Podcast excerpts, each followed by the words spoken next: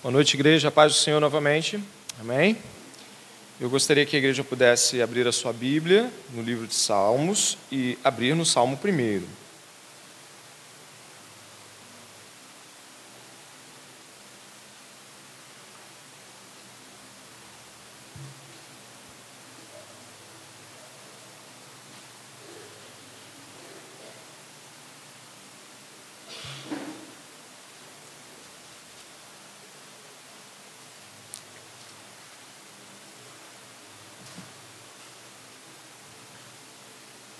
Nós estivemos é, em uma sequência de sermões é, no Evangelho de João, a igreja deve se lembrar disso, é, faz pouquíssimo tempo, uma semana atrás, e nós nesse mês estaremos ouvindo a palavra do Senhor através do livro dos Salmos. Nós estaremos em cinco salmos distintos, a maior parte deles atribuídos a Davi, e eu gostaria de, nesse momento, né, com a graça do Senhor, poder pedir que durante este tempo você possa meditar sobre o livro dos Salmos. Nós estaremos, pode marcar aí, né? Estaremos nesse mês no Salmo 1, no Salmo 2, no Salmo 15, Salmo 18 e no Salmo 19.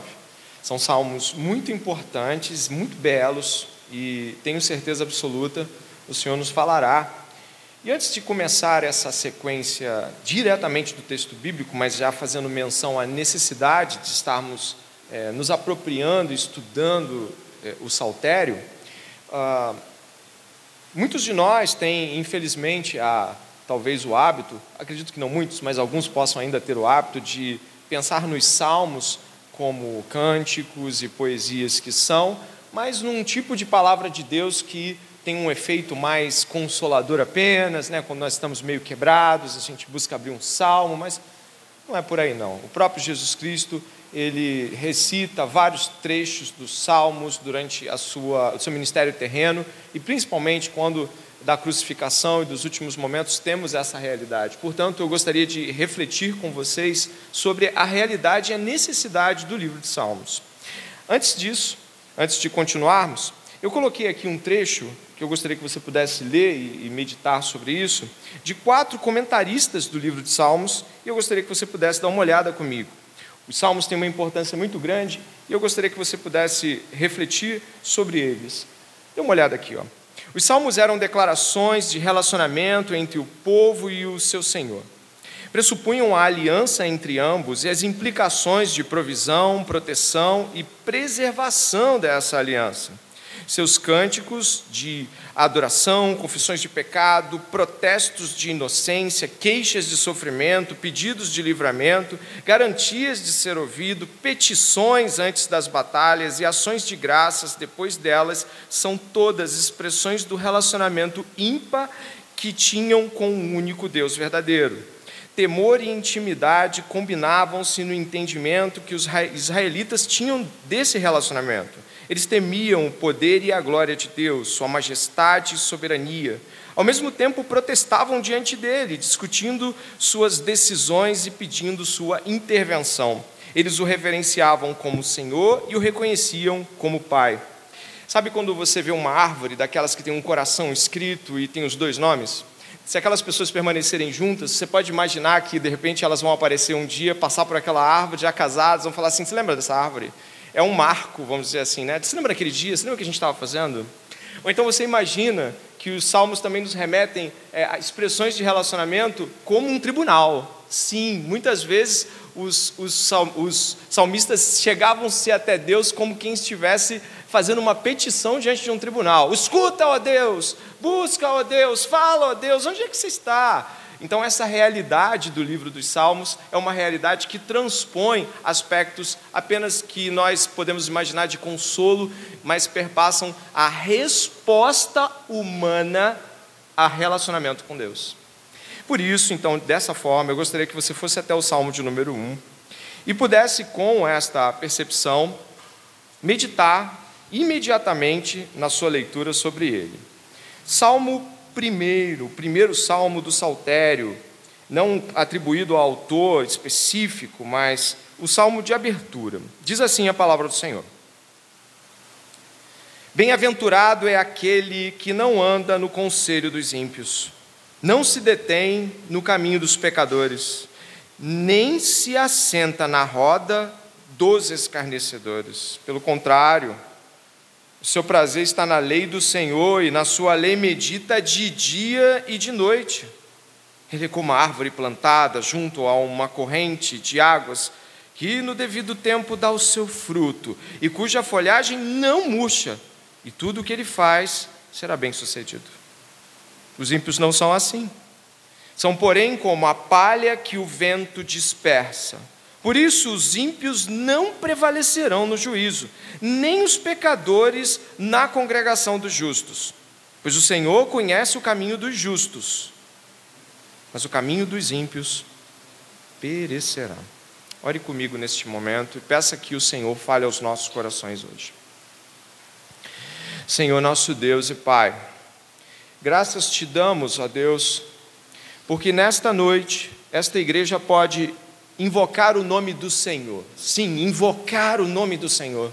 Clamar ao Todo-Poderoso que fale conosco. Clamar ao Senhor de que transforme os nossos corações. Então, Deus, é impossível que para nós estejamos ouvindo a tua palavra passivos, Deus, como se ela fosse apenas uma recitação de uma poesia. Deus, em nome de Jesus, o teu filho, transforma transborda o nosso coração de alegria, transforma-nos, redime o nosso caráter, muda a nossa perspectiva da vida, do mundo. Senhor, por favor, faz um milagre em nós nesta noite e pelo poder do Seu Espírito, nós cremos que a palavra de Deus o fará. Sim, nós cremos que ela o fará. Assim oramos em nome de Jesus. Amém.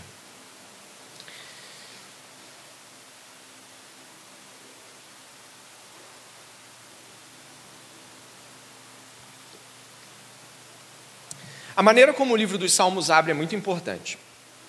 Verdadeiramente, se você puder observar os dois primeiros salmos, é só você olhar com calma. Os dois primeiros salmos, eles são salmos que estruturam o pensamento do livro como um todo. O primeiro e o segundo salmo, eles formam duas chaves para que você entenda o livro. O primeiro salmo, por favor, olha aí, esse que você leu, ele trabalha o contraste de todo o livro de Salmos entre justos e injustos. E também o livro de Provérbios trabalha esse contraste. No segundo salmo, esse que nós conhecemos tão bem como um salmo que evoca o Filho de Deus, ele é um salmo que coloca diante de nós a questão do poder régio, da autoridade régia do Rei, Senhor e Deus. Esses dois salmos, então, eles mostram de formas distintas tanto a autoridade de Deus como a resposta humana a essa autoridade. Por isso esses dois salmos, eles realmente são muito importantes para isso. O comentarista Bruce Walt que fala que o Salmo primeiro, em particular, ele é como um portão de um belo jardim dos 150 salmos que protege o saltério daqueles que venham a usar a adoração do saltério de modo inapropriado. Mas como assim? Sim, o saltério, o livro dos salmos, eles são orações, petições, cânticos, poesia. Então, eles, de um modo imediato, eles evocam a adoração, eles evocam aspectos litúrgicos até. Os, israelitas usavam os salmos em vários momentos de liturgia. Logo, eu gostaria que você pudesse perceber que o Salmo primeiro, ele tem uma espécie de guarda para que ninguém que vai adorar Yahvé, que ninguém que vai adorar o único Deus verdadeiro, venha a adorar de modo impróprio. Mas como assim? Quando nós estamos falando de adoração, existem dois perigos: de você ser rígido demais e de você ser flexível demais. Se você for rígido demais, a própria liturgia se torna um fim em si mesmo. Basicamente, a gente adora a liturgia. Se você for flexível demais, você dá espaço para a humanidade de tal forma que nós cultuamos a Deus como nós achamos melhor, não é verdade? Só que o Salmo 1 não fez isso. O Salmo 1 fala de alguém que está fora do templo. Repare, por favor. Eu estou fazendo um panorama do Salmo 1. O Salmo 1 fala de alguém que está andando, vivendo, está na rua, ele não está no templo. O Salmo 1, então, ele está dizendo de que a atitude de quem tem uma aliança com Deus, aqueles que amam a Deus, a atitude deve ser antes do culto. a atitude primais é uma vida em Deus independente da vida do templo. Não independente no sentido de que um afasta o outro, mas quem é crente tem vida de crente fora da percepção religiosa. E é isso que o Salmo primeiro faz, neste primeiro panorama que eu quero te trazer, é de que ele protege cada um dos adoradores da ideia de que eles são adoradores templocentristas. Eles são adoradores voltados a uma ideia de que eu adoro porque eu estou no templo, quando eu saio eu vivo minha vida.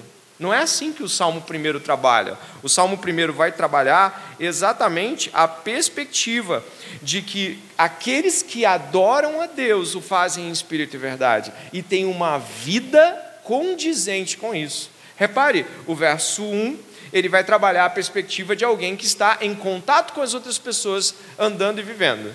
E esse contato vem de um aspecto de não aceitar o mal. Ele não aceita o mal. Claro que a gente vai entrar no verso, de verso a verso, mas ele não aceita o mal.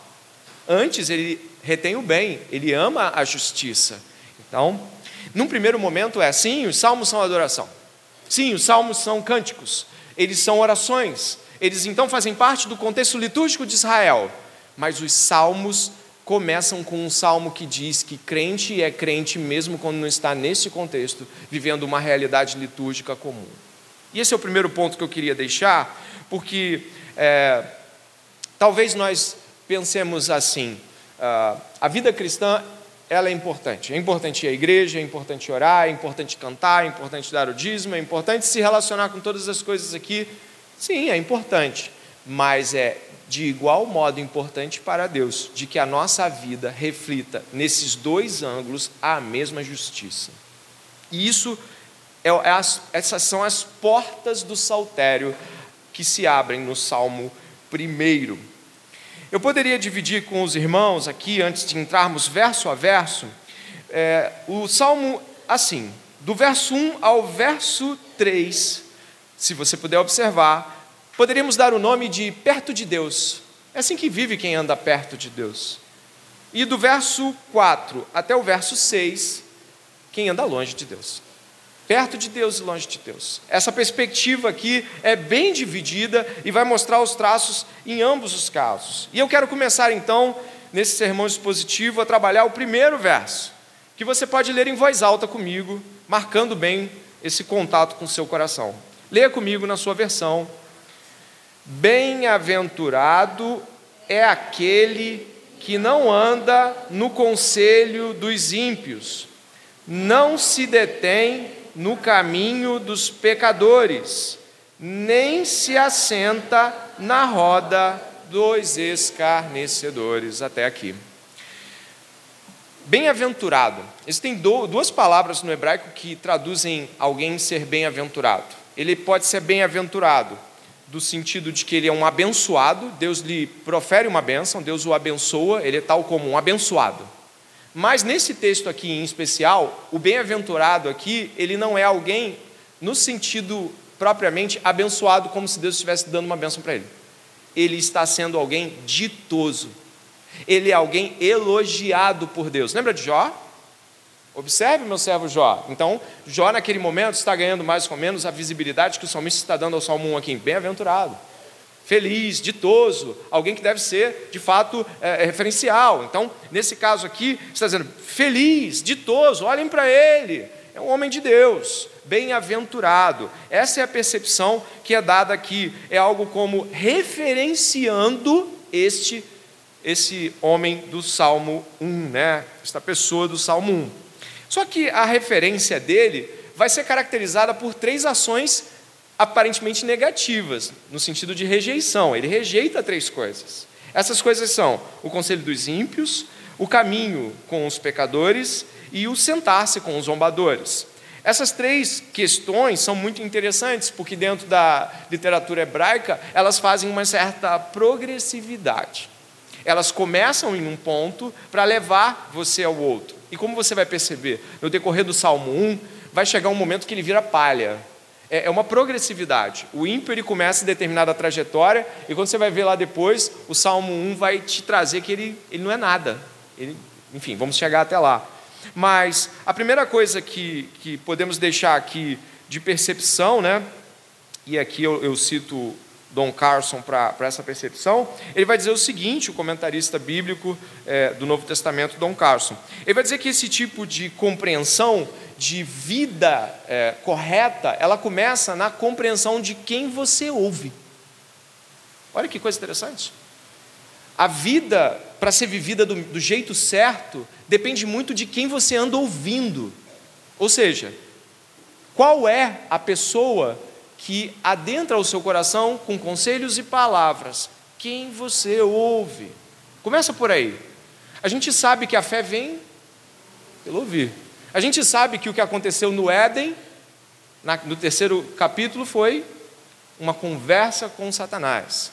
E a gente sabe muito bem que também Deus pronuncia bênçãos de modo a que os homens ouçam essas bênçãos. Moisés, quando falava das bênçãos e maldições de Deuteronômio, falava de voz alta. O povo, quando é, na reforma de Esdras e Neemias, quando eles falaram a lei, eles falaram em voz alta, o povo chorou. A fé vem pelo ouvir, essa percepção é muito clara. Então o salmista ele começa logo referenciando isso. Conselho do ímpio é algo que o justo não ouve. O justo sabe a quem ouve. Ele é sábio em quem escolher o que ouvir e a quem ouvir. Essa é a primeira proposição aqui. O segundo, não se detém no caminho dos pecadores. Esse detém não é parar apenas, é deter-se como um estilo de vida, é deter-se como alguém que se coloca em uma posição de vivenciar as experiências que os ímpios estão vivenciando e abraçá-las como uma realidade de caminho. Então, é, viver ou deter-se no caminho dos ímpios é adotar seu estilo de vida. Você deve saber disso, mas não tem problema se você não souber. O saltério ele foi de maneira como nós conhecemos é, finalizado após o cativeiro babilônico, principalmente naquela etapa de Esdras, Neemias, um período onde foi escrito o primeiro, segundo Crônicas. O saltério ganha sua, digamos assim, a sua versão definitiva, a coletânea estabelecida ali. Então, possivelmente, aquele que, ungido e preparado por Deus para fazer essa edição e colocar o Salmo 1 no lugar, estava de cara nos colocando princípios que são comuns a todos os livros bíblicos. Por exemplo, o livro de Provérbios. Ele abre falando repetidas vezes: Ouve, filho meu. Não é? O ensinamento do seu pai, a instrução da sua mãe. Ah, o livro de Provérbios inteiro vai caracterizar o sábio como aquele que ouve. Logo, entrar aqui o, o, primeiro salmo como um salmo que trabalha com quem você ouve, e, e, porque dependendo de quem você ouve, você está andando com Deus ou não, isso te influencia ou não, é muito importante.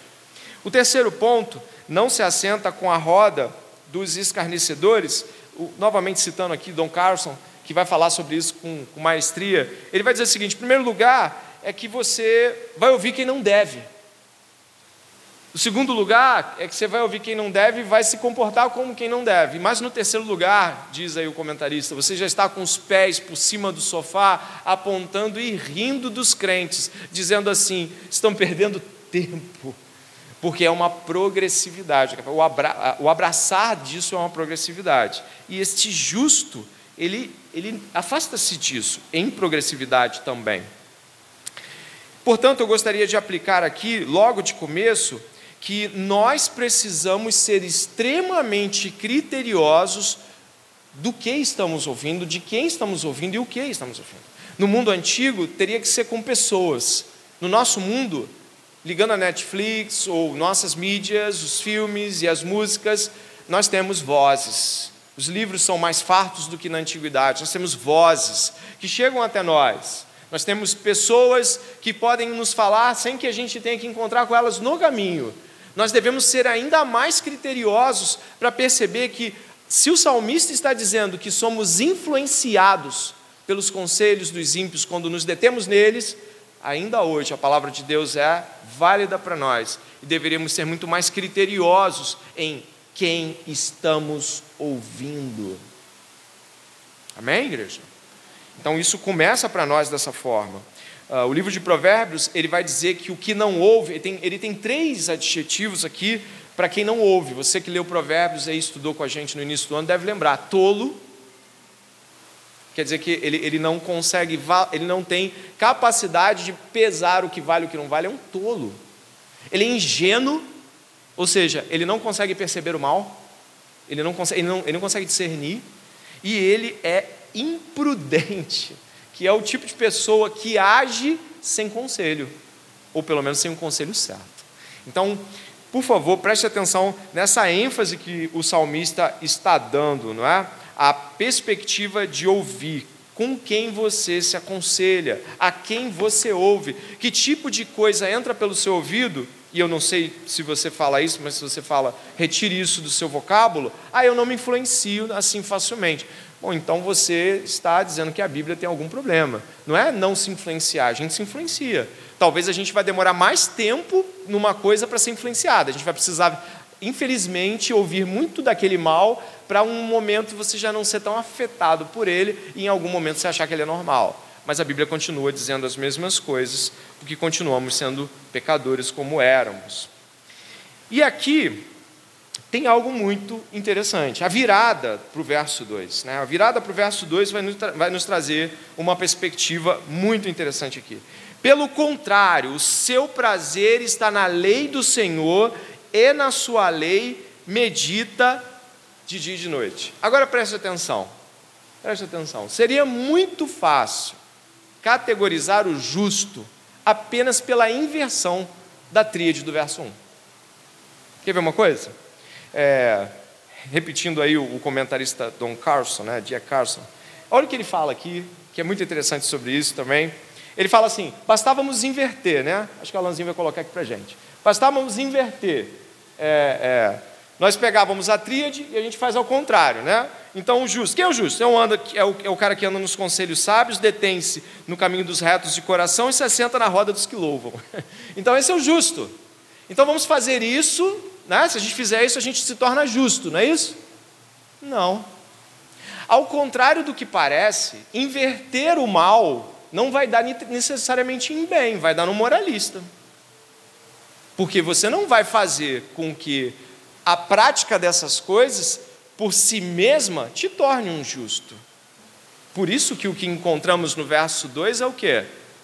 Antes, o seu prazer é, é uma contraposição não porque você vai inverter aquilo e aquilo vai te transformar, mas porque algo vai te transformar. E esse algo é a lei do Senhor. Que coisa maravilhosa. Então, meditar na lei do Senhor de dia e de noite é que vai fazer com que você, sim, você ande com os justos, se aconselhe com eles. Não, não, não fazer isso te torna justo mas a lei do Senhor é capaz de purificar o coração do homem pelo poder do Espírito Santo. Logo, não tente fazer assim, já sei como vou me transformar num crente, eu vou andar com os crentes. Eu sei como eu vou andar com os crentes, eu vou ter o estilo de vida dos crentes, não é isso? Eu faço as coisas deles, eu faço as coisas como eles, e eu vou sentar para cantar as músicas deles. Vou sentar com eles, quando eles cantarem o louvor, eu vou cantar também, porque aí eu me santifico. Não. Se transformar num hipócrita legalista. O que transforma um homem é a palavra de Deus. E é por isso que ela é colocada aqui como uma contraposição. E ela é dita de tal forma que é assim, ó, pelo contrário, que é o contrário disso. Contrário disso não é a mera inversão. Olha o que está no verso 2. O seu prazer está na lei do Senhor, na sua lei medita de dia e de noite. Aplicando isso diretamente, ele está dizendo que a transformação de alguém e a permanência na fé de alguém se deve a como ela se relaciona com a Bíblia. Está dizendo que ela precisa ler a Bíblia, porque ninguém vai meditar sem ler. Precisa ler a Bíblia. Ah, mas naquela época será que todo mundo sabia ler? Olha, um judeu, ele até os 12 anos, ele precisava aprender a ler para ele ler a Torá e até as mulheres também, a maioria delas conseguia alcançar em algum nível a leitura. Então, nós estamos falando, leia a Bíblia. Em seguida, medite sobre a Bíblia. Mas isso tudo vai traduzir-se em, em um tipo de atitude interna chamada prazer. E alguns de nós querem ter prazer em Deus com porções das Escrituras que sequer são meditadas durante o dia.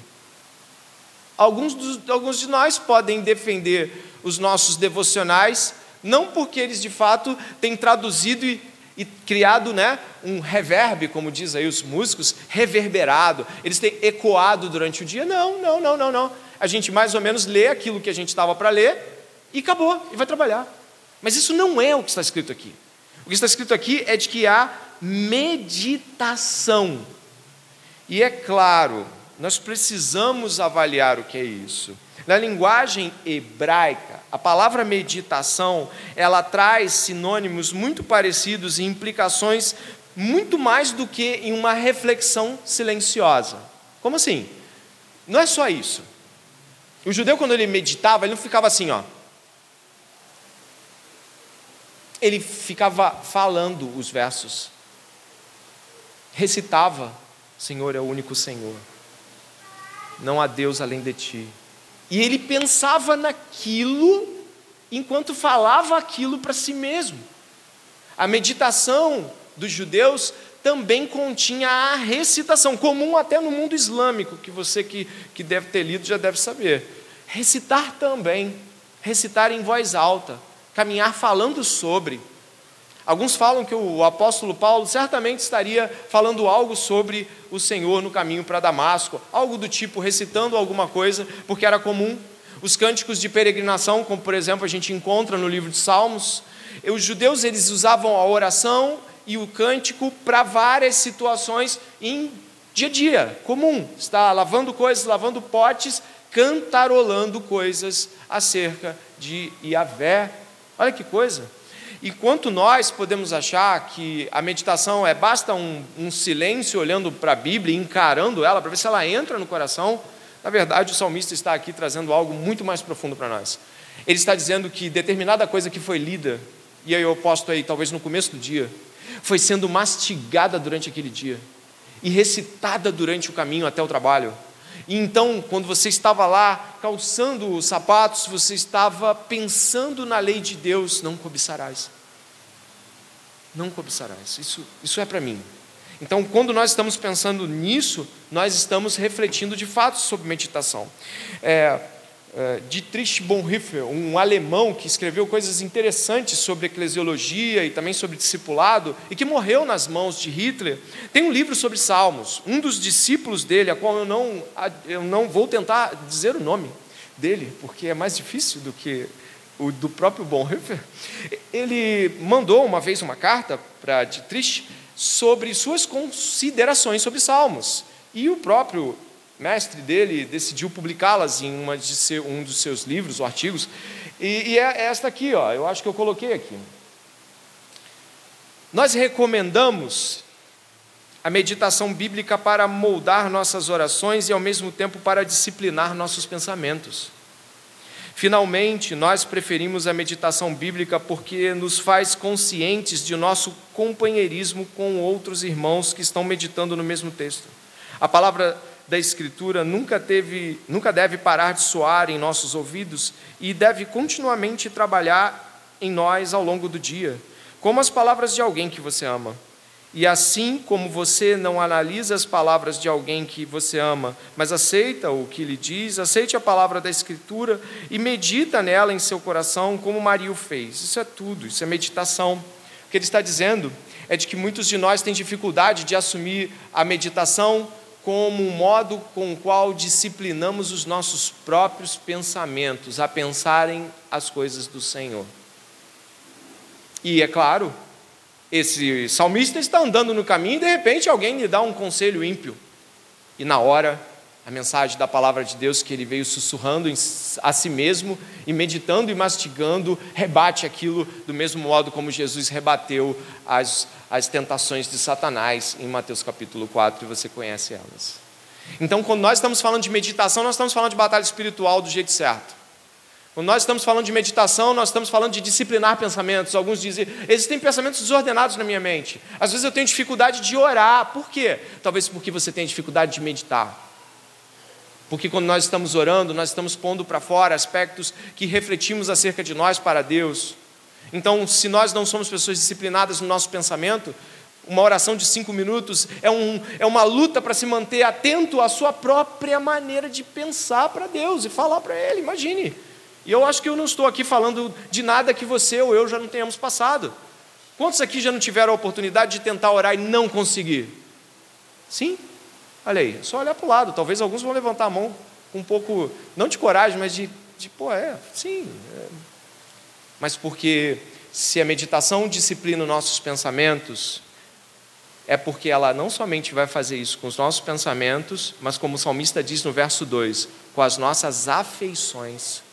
Porque o prazer na lei do Senhor é, uma, é um prazer de uma lei meditada, mastigada que disciplina o próprio coração. Por isso, eu penso aqui juntamente com você, talvez os seus problemas com oração tenham a ver com meditação, excessivamente práticos, fazemos os nossos devocionais como se fossem caixinhas de promessas divinas que voltamos a colocar dentro da caixinha e seguimos para o dia e a vida segue, infelizmente. Então, quem é o justo? O justo não é aquele que necessariamente faz tudo ao contrário do ímpio. Isso pode ser legalismo. O justo medita na lei do Senhor, tem prazer nela e recita ela e disciplina sua mente nela e ora com o seu coração as coisas do Senhor. E aí rejeita o mal. E aí ele vence a tentação com a palavra de Deus. Amém. Glórias a Deus por isso. Por isso, ao pensar nessa realidade, nós encontramos o verso de número 3, que depois vai ser revisitado, mas agora de modo muito breve. Você pode ler comigo. Ele é como a árvore plantada junto a uma corrente de águas, que no devido tempo dá o seu fruto, e cuja folhagem não murcha, e tudo o que ele faz será bem sucedido. Esta figura, esta metáfora da árvore, é utilizada pelo salmista, e algumas coisas aqui são é, é, diferentes às vezes de como nós estamos pensando. A primeira coisa é o verso 3, vai dizer o seguinte: é como uma árvore plantada.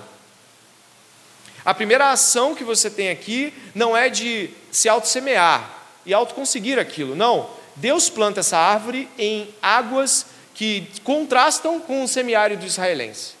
O, o, o, povo de Israel vivia em um clima semiárido, ou seja, não é um deserto, mas muitas, muitas localidades careciam de água. E aqui o contraste é de que o próprio Deus planta esta pessoa em uma condição que não faz com que ela dependa das chuvas. Você sabe, chuvas são circunstanciais, elas acontecem e não acontecem. Esta árvore não está dependendo de que circunstâncias reguem ela o próprio Senhor planta ela em um rio ou em ribeiros de rios, de tal forma que ela está sempre recebendo água. É árvore plantada, não se autoplantou, e é uma árvore que não está circunstancialmente sendo abalada pelas ausências de chuva ou não, e por isso ela dá fruto. A, a, sua aparência é vistosa. A questão da folhagem indica a aparência dessa árvore. O modo como ela se coloca é de que ela está viva. Ela está viva. As pessoas olham e falam: essa planta é viva. Essa pessoa está viva. Ela está viva. E também ela dá fruto. E nós vamos olhar isso com mais calma já na segunda metade do sermão. Por isso, o contraste é muito grande com os ímpios e é, é para ele para esse contraste que nós vamos aplicar os nossos olhares agora. Dê uma olhada nos versos 4 a 6, por favor. Eu os lerei. Os ímpios não são assim, são, porém, como a palha que o vento dispersa. Por isso, os ímpios não prevalecerão no juízo, nem os pecadores na congregação dos justos. Termine comigo. Pois o Senhor conhece o caminho dos justos, mas o caminho dos ímpios perecerá. Eu destaco aí a mesma palavra utilizada em João 3,16, perecer. Tá? Mas eh, o que está sendo dito aqui? De que há um contraste muito claro entre os filhos de Deus e os filhos do mundo. E vamos a, a observar esses contrastes. Os ímpios, palavra que diz sem piedade, aqueles que não são piedosos, são impios. É isso que essa palavra significa. Não há piedade no seu coração. Estes são como a palha que o vento dispersa. Por favor, considere que o contraste entre árvore vistosa e com fruto e palha é enorme. É, a palha aqui ela está ressecada, a palha aqui ela não tem raiz e nem fruto, A palha aqui, ela não tem fixação em nada e o vento, um mero vento, leva ela para longe. A inconstância dos ímpios, a transitoriedade do seu ser, completamente à, à mercê dos movimentos de um vento simples. E esse contraste, é, é, ele continua porque vai falar do juízo, eles não prevalecerão no juízo, isso indica que os justos, no dia em que estiverem sendo julgados, eles prevalecerão, ou seja, eles serão tidos como justos, mas os, os ímpios serão condenados. Eles, apesar de parecerem que estão levando a sua vida apenas para esse tempo, olhando só para esse momento, aqui o salmista aponta para frente e vai dizer o seguinte: tem um julgamento. Não é só sobre esse tempo, tem um julgamento. E nesse julgamento, os ímpios perecerão.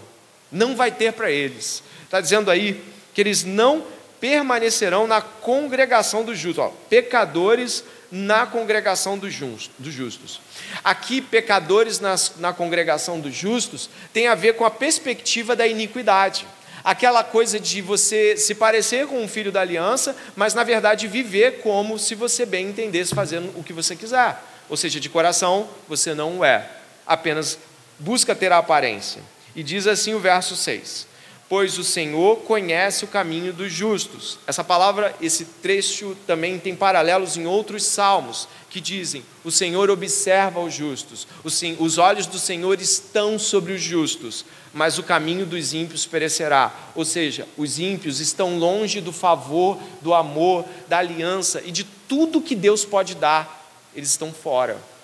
Esse senso dramático de, de final, desse contraste, ele termina na eternidade. Você viu que ele começa numa conversa sobre conselhos. Olha a ponta disso. Começa em conselhos e termina no tribunal. Começa em e aí, vem cá, deixa eu te contar uma coisa, posso te dar um conselho? E começa ali, despretensiosamente, parece começar numa coisa tão simples quanto é se aconselhar, falar, ouvir, e termina no tribunal divino. E isso não é algo que nós conseguimos perceber senão pela palavra de Deus. Nós temos a insistente consideração de achar que as coisas são apenas o que estão diante dos nossos olhos. Mas o salmista está dizendo que dos conselhos você vai alcançar depois no final dessa jornada o juízo final. E esse juízo final vai depender muito dos conselhos que você recebeu vai depender da sua meditação, vai depender do que você de fato considerou ser prazeroso ou não. John Piper, pastor Batista, fala que esse verso 2 fala sobre prazer ou prazer. Repare o verso 2, por favor. Pelo contrário, o seu prazer. O, o, o, pastor John Piper fala o seguinte: então é prazer. Preste atenção, é prazer.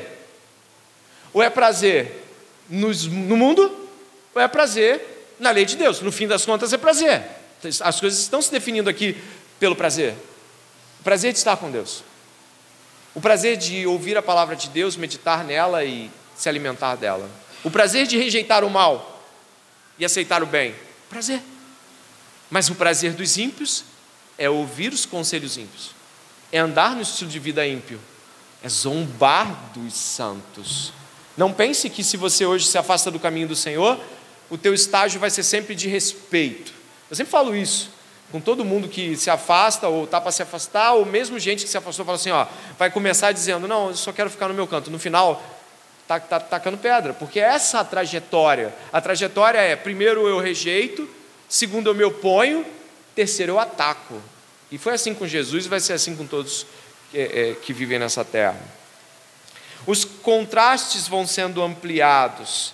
E aí eu gostaria de citar e mencionar aqui e você pode, claro, tanto olhar o que vai ser colocado aqui, quanto ir até o profeta Jeremias. É da sua escolha. Se você quiser marcar o Salmo 1, você pode marcar o Salmo 1 e ir comigo, caso você possa, a Jeremias capítulo 17. Jeremias capítulo 17, ele faz algo muito interessante com isso. Ele vai trabalhar aspectos como, por exemplo, olha, olha o que vai dizer aqui, eu vou ler do 5, do capítulo 17, do 5 ao 8, e você vai perceber a similaridade com o texto que nós estamos. Dê uma olhada, por favor, para ampliar os contrastes. Olha só, Jeremias 17, do 5 ao 8. Verso 5. Assim diz o Senhor: Maldito aquele que confia no ser humano. Em algumas versões, maldito o homem que confia no homem. Que faz da carne mortal o seu braço e cujo coração se desvia do Senhor. Pois ele será como um arbusto solitário no deserto e não verá quando vier o bem. Pelo contrário, morará nos lugares secos do deserto e na terra salgada e inabitável. Continua o verso 7. O verso 7. Bendito aquele que confia no Senhor e cuja esperança é o Senhor, porque ele é como uma árvore plantada junto às águas, que estende as suas raízes para o ribeiro e não receia quando vem o calor, porque as suas folhas permanecem verdes, e no ano da seca não se perturba nem deixa de dar fruto. Que maravilhoso paralelo com o texto de Jeremias. Você percebeu? Mas repercebeu a ampliação do contraste? Se não percebeu, a gente tem que perceber juntos. A ampliação do contraste entre ímpios e piedosos, entre justos e injustos, é de que, por exemplo, os justos conseguem perceber o bem quando ele vem, mas o ímpio não. É o que você encontra aqui do verso 5 ao verso 6, que, que vai dizer que ele não consegue ver a bondade quando vier. Olha o verso 6: e não verá quando vier o bem o bem não é identificado pelo que vive no mundo dos homens. É colocado diante dele a bondade e ele olha para a bondade como quem está olhando para o papel, para uma parede, uma pedra, ou pior, para algo ruim até. Logo, as definições se ampliam nesse paralelo em Jeremias. O ímpio ele não é somente o, o, camarada dos maus conselhos e da zombaria, ele é cego quanto ao bem. Ele não vê o bem. O bem é, é neutro ou inimigo dele. Mas ele, o bem ele não consegue enxergar como bem. Esse é o primeiro contraste ampliado no texto de Jeremias. O segundo, que está do verso 7 até o verso 8, é de que aquele que é plantado, árvore plantada junto ao ribeiro de águas, do verso 1, que aqui aparece exatamente da mesma maneira, plantado junto às águas de um ribeiro, que as folhas permanecem verdes. A coisa se amplia, porque ela começa assim, verso 7, vê se você está aí com, com a Bíblia aberta você pode ler comigo o verso 7, Jeremias 17. Olha só, vem em voz alta aí. Bendito aquele que confia no Senhor e cuja esperança simples, sabe por quê? Porque quando você ouve o ímpio falar, ele te oferece determinadas esperanças. E você precisa confiar no Senhor, naquelas que ele te deu. O mundo te dá esperanças. E aí, aquele que confia no Senhor rejeita as falsas esperanças e fica com as verdadeiras. Se você avançar, vai perceber que a esperança, e cuja esperança é o Senhor, a própria pessoa de Deus é sua esperança. E quando a gente fala da pessoa de Deus ser esperança, preste atenção. Estamos falando de tudo que Deus é: amor, bondade, justiça, perfeição, consolo, abrigo, eternidade. A esperança é o Senhor. Ele permanece no Senhor porque é a única esperança verdadeira. Isso tem a ver com confiança. Repare que o verso final ali diz que quando vem o ano da seca, ele não se perturba, nem deixa de dar fruto. O que significa isso? De que vem tempos difíceis, vem vales, como costumam se chamar no, na cristandade evangélica, os vales da vida aparecem, aparecem. Os momentos difíceis aparecem, mas ele não se abala, porque ele medita na lei do Senhor de dia e de noite. Ele mastiga, recita, pensa e, e realmente está vivenciando uma relação com as esperanças que o Senhor deu a ele. E, portanto, ele não se abala. Não é porque as coisas estão fáceis, é porque ele tem esperança. E aí eu aponto para você e para mim nessa noite. Por que nos abalamos? Por que ainda ficamos assustados com o que vem pela frente? Por que estamos ansiosos se as coisas darão certo? Porque se somos estas árvores, já estão certas. E eu não digo isso quanto a coisas que podem melhorar no cotidiano da vida, mas quanto às esperanças que fazem com que o nosso coração esteja tranquilo ou inquieto. E estas são as esperanças do salmista, e essas são as esperanças das quais fala Jeremias. E ele vai seguir com aquela famosa é, dissertação sobre o coração enganoso, que você deve já conhecer também, coração enganoso, mais é, é, corrupto do que todas as coisas. Você conhece isso aqui, você já leu. Mas o que é esse coração corrupto? É o coração daquele que não está na lei do Senhor e na sua lei não medita de dia e de noite. Logo, seu coração o engana, porque você e eu somos capazes de projetar os nossos próprios pensamentos para nós mesmos e acreditarmos neles, não é? Sim. Ou você acha que os ímpios são os únicos que fazem sugestões para nós? Nós também fazemos.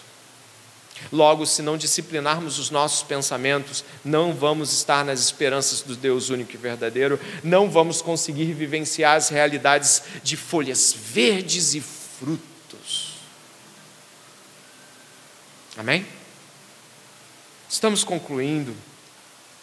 E logo, olhando para esta árvore bem irrigada, flores e frutos e folhas, uma coisa maravilhosa, nós vamos encontrar também neste salmo algo que é muito importante nos escritos do Velho Testamento, que é uma expressão basicamente ligada a caminho. É, voltando ao nosso salmo, e é claro, né, marcando no nosso coração o que lemos sobre Jeremias, mas olhando para o nosso salmo, você deve reparar que o verso primeiro trabalha com andar. Você viu isso? Isso é muito comum em Provérbios. Mas isso também é muito comum em Jesus, em suas, em seus discursos. É muito comum. E para tal, nós precisamos olhar para esse, esse andarilho, esse, esse, esse homem, esta mulher que está andando pela vida, e precisamos compreender de que também aqui está posto diante de nós dois caminhos. Sim, dois caminhos. Deuteronômio fala sobre bênção e maldição. Mas também Jesus fala sobre dois caminhos. Depois vai falar de árvores e frutos também. E é para lá que nós vamos e terminaremos as nossas jornadas no Evangelho de Mateus, onde nós vamos encontrar Jesus falando aos nossos corações exatamente sobre assuntos como esse. Dê uma olhada, por favor, em Mateus capítulo 13.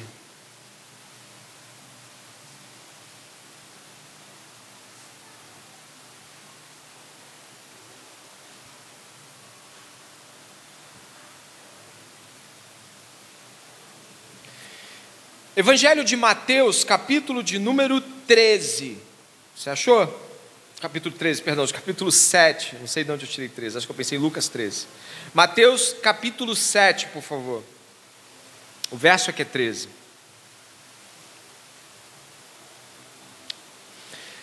Mateus capítulo 7, verso de número 13. Jesus começa a falar assim: Entrem pela porta estreita. Você leu isso aí? Pela porta estreita. Porque larga é a porta e espaçoso o caminho que conduz para a perdição. E são muitos os que entram por ela. Estreita é a porta e apertado é o caminho que conduz para a vida. E são poucos os que, as, os que a encontram. E diz um pouco mais à frente, falando dos falsos profetas e daqueles que os ouvem Verso 15: Cuidado com os falsos profetas que se apresentam a vocês disfarçados de ovelhas, mas por dentro são lobos vorazes. Pelos seus frutos vocês os conhecerão. Por acaso se colhem uvas de espinheiros ou figos de ervas daninhas? Assim toda árvore boa produz frutos bons, porém a árvore má produz frutos maus. A árvore boa não pode produzir frutos maus, e a árvore má não pode produzir frutos bons. Toda árvore que não produz bom fruto é cortada e jogada no fogo. Assim, pois, pelos seus frutos vocês os conhecerão. Nem todo o que me diz Senhor, Senhor entrará no reino dos céus, mas aquele que faz a vontade de meu Pai que está nos céus. Muitos naquele dia vão me dizer: Senhor, Senhor, nós não profetizamos em Seu nome, em Seu nome não expulsamos demônios, em Seu nome não fizemos muitos milagres. Então lhes direi claramente: Eu nunca conheci vocês.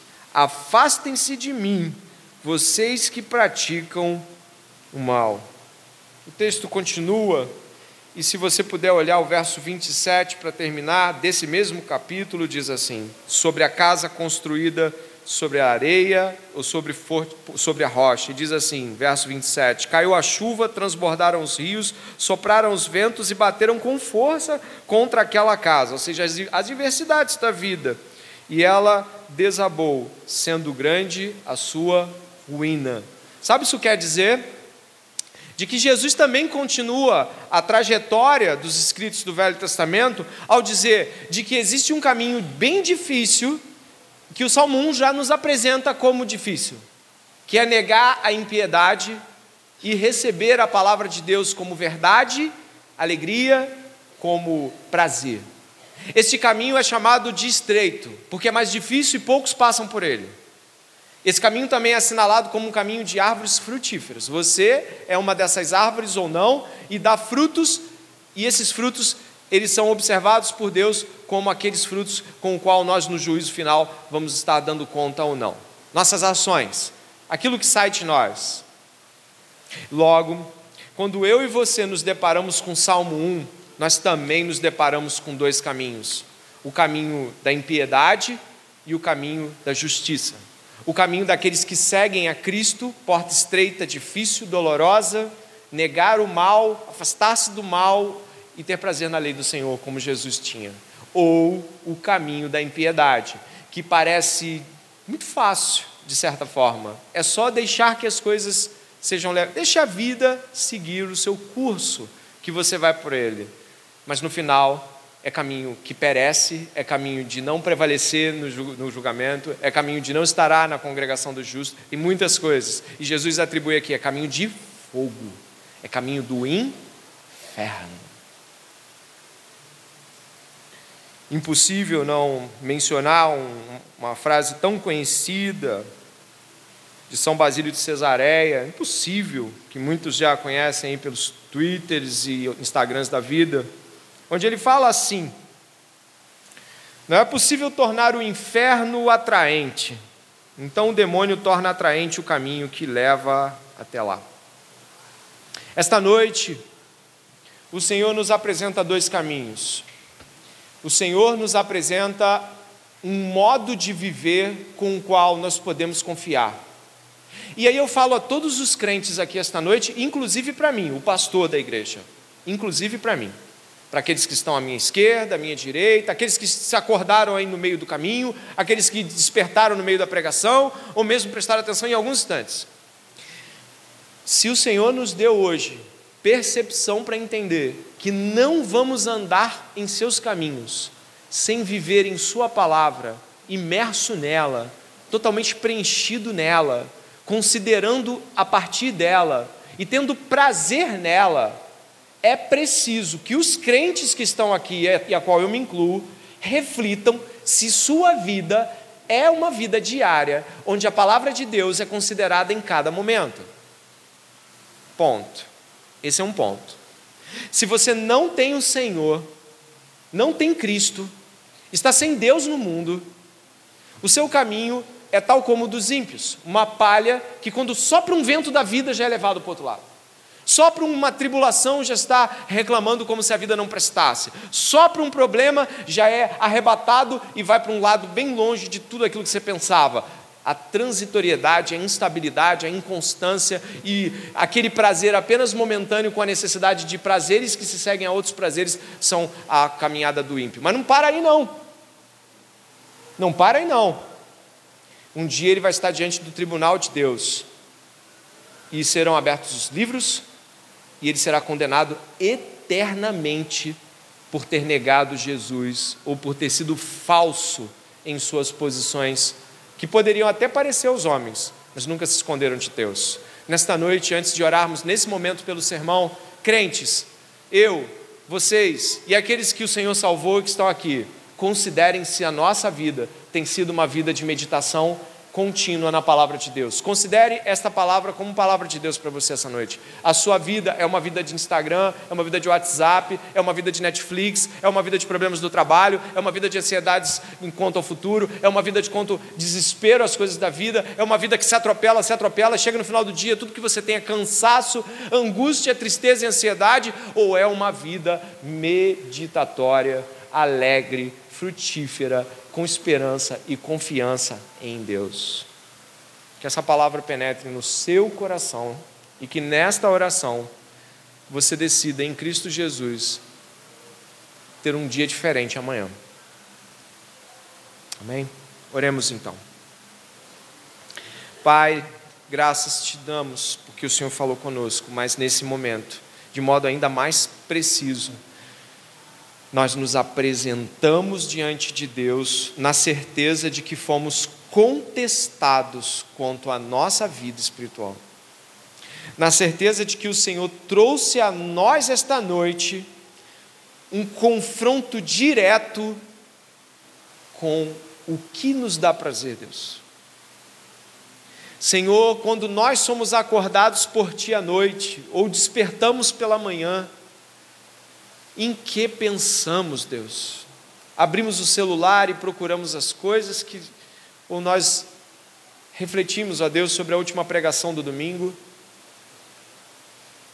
Quando nós temos tempo para pensar no que quisermos, Deus, no que escolhemos pensar. Ah, Deus, o meu coração neste momento precisa pedir perdão ao Senhor porque muitas vezes eu tenho falhado nisso. Eu não tenho sido um homem com a meditação que eu preguei esta noite. Eu não tenho sido o homem que eu estou exortando a igreja para ser. Eu tenho falhado muitas vezes. E eu acredito que cada um de nós aqui possa fazer também sua própria oração nesta noite. Possa trazer as suas próprias considerações a Deus. Possa se apresentar diante de Deus e pedir perdão. Eu por mim, eles por eles intercedendo por eles também, eu peço, Senhor, ouve este pedido de perdão, ouve esta pessoa que com lágrimas se apresenta diante de Deus, entendendo porque não está tendo prazer em Deus, entendendo porque perdeu o brilho, perdeu a alegria, perdeu a, a, aquela, aquele vicejo, aquela, aquele, aquele despertar, perdeu. Podemos ter perdido, Deus.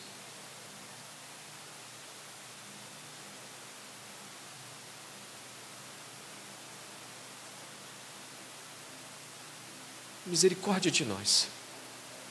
Ouve a oração do teu povo esta noite.